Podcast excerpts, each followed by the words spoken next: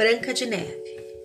Há muito tempo atrás, num reino distante, vivia um rei, uma rainha e sua filhinha, a princesa Branca de Neve. Sua pele era branca como a neve, os lábios vermelhos como sangue e os cabelos pretos como ébano.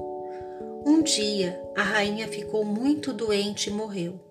O rei, sentindo-se muito sozinho, casou-se novamente. O que ninguém sabia é que a nova rainha era uma feiticeira, cruel, invejosa e muito vaidosa. Ela possuía um espelho mágico, para o qual perguntava todos os dias: Espelho, espelho meu, há no mundo alguém mais bela do que eu? És a mais bela de todas as mulheres, minha rainha, respondia ele. Branca de Neve crescia e ficava cada vez mais bonita, encantadora e meiga. Todos gostavam muito dela, exceto a rainha, pois tinha medo que Branca de Neve se tornasse mais bonita do que ela.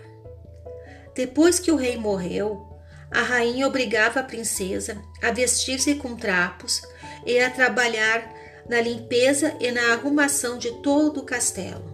Branca de Neve passava os dias lavando, passando e esfregando, mas não reclamava.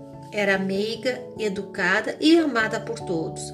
Um dia, como de costume, a rainha perguntou ao espelho: Espelho, espelho meu, há no mundo alguém mais bela do que eu? Sim, minha rainha, Branca de Neve é agora a mais bela. A rainha ficou furiosa pois queria ser a mais bela para sempre. Imediatamente mandou chamar seu melhor caçador e ordenou que ele matasse a princesa e trouxesse seu coração numa caixa. No dia seguinte, ele convidou a menina para um passeio na floresta, mas não a matou. Princesa, disse ele, a rainha ordenou que eu a mate, mas não posso fazer isso eu a vi crescer e sempre fui leal a seu pai. A rainha? Mas por quê? perguntou a princesa. Infelizmente não sei, mas não vou obedecer à rainha dessa vez. Fuja, princesa, e por favor não volte ao castelo, porque ela é capaz de matá-la. Branca de Neve correu pela floresta muito assustada, chorando, sem ter para onde ir. O caçador matou uma gazela, colocou seu coração em uma caixa e levou para a rainha, que ficou bastante satisfeita, pensando que a enteada estava morta. Anoiteceu. Branca de Neve vagou pela floresta até encontrar uma cabana. Era pequena e muito graciosa. Parecia habitada por crianças. Tudo, pois tudo ali era pequeno. A casa estava muito desarrumada e suja mas Branca de Neve lavou a louça, as roupas e varreu a casa. No andar de cima da casinha encontrou sete caminhas, uma ao lado da outra. A moça estava tão cansada que juntou as caminhas, deitou-se e dormiu.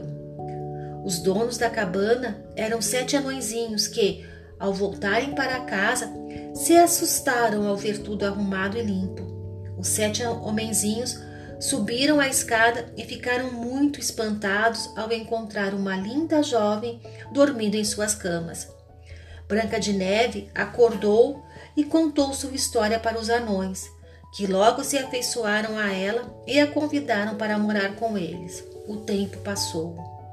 Um dia, a rainha resolveu consultar novamente seu espelho e descobriu que a princesa continuava viva. Ficou furiosa fez uma poção venenosa que colocou dentro de uma maçã e transformou-se numa velhinha maltrapilha.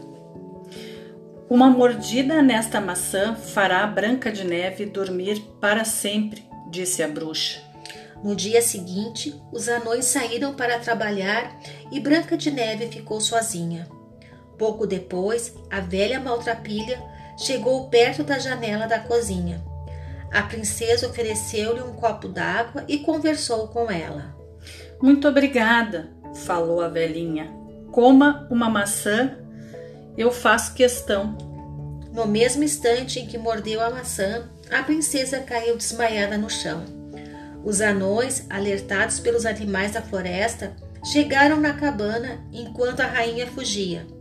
Na fuga, ela acabou caindo num abismo e morreu. Os anõezinhos encontraram Branca de Neve caída, como se estivesse dormindo. Então, colocaram-na num lindo caixão de cristal em uma clareira e ficaram vigiando noite e dia, esperando que um dia ela acordasse. Um certo dia, chegou até a clareira um príncipe do reino vizinho, e logo que viu Branca de Neve, se apaixonou por ela. Ele pediu aos anões que a deixassem que o deixassem levar o corpo da princesa para o seu castelo e prometeu que velaria por ela.